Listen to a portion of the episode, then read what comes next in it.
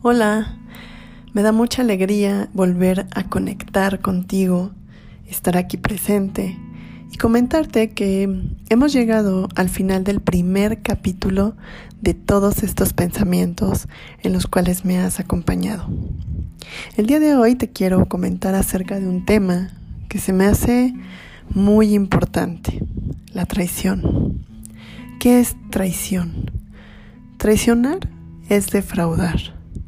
Cuando confiamos en una persona y ésta actúa de una forma contraria a la esperada, eso es traición.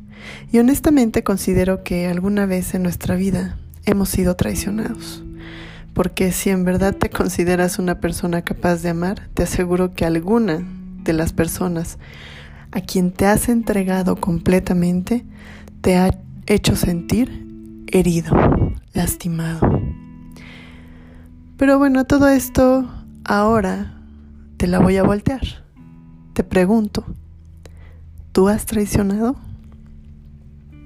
Tal vez esta pregunta de primera mano te genere algún ruido o tal vez no. Pero quien se permite realmente ser honesto responderá con toda veracidad que sí, que sí ha traicionado, que sí lo ha hecho.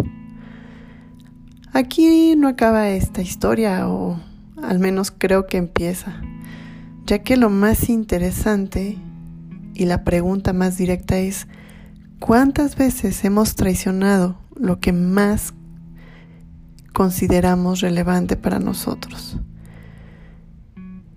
Es decir, ¿cuántas veces hemos traicionado el tener una mente libre y una emoción saludable?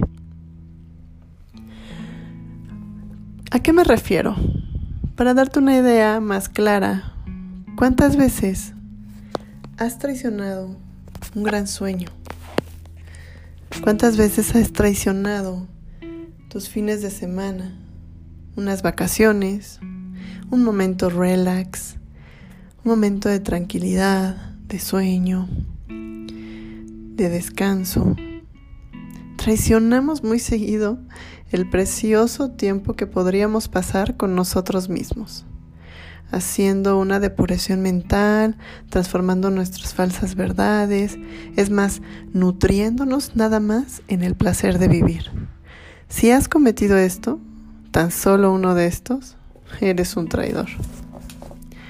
Y muchas veces nuestras traiciones no paran ahí.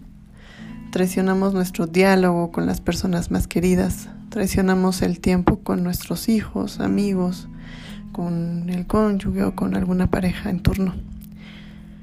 Parece que el seguir traicionándonos nos lleva a ir muriendo más temprano emocionalmente, aunque vivamos más tiempo biológicamente. Qué paradójico, ¿no crees?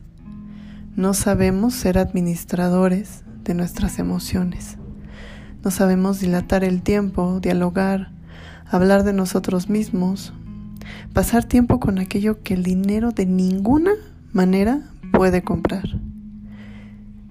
Es por eso que ha llegado el momento de ser fiel, pero fieles a nosotros mismos, a nuestra calidad de vida, a detenerse un instante a pensar sobre la existencia, admitiendo todas nuestras locuras, pero aún así lograr conseguir ser autores de nuestra propia historia. Quiero que te propongas una cosa y con esto finalizo este primer capítulo de podcast. Más allá de todo lo que te he dicho, creo que es válido y es momento de que tengas una verdadera historia de amor con la vida, con tu vida.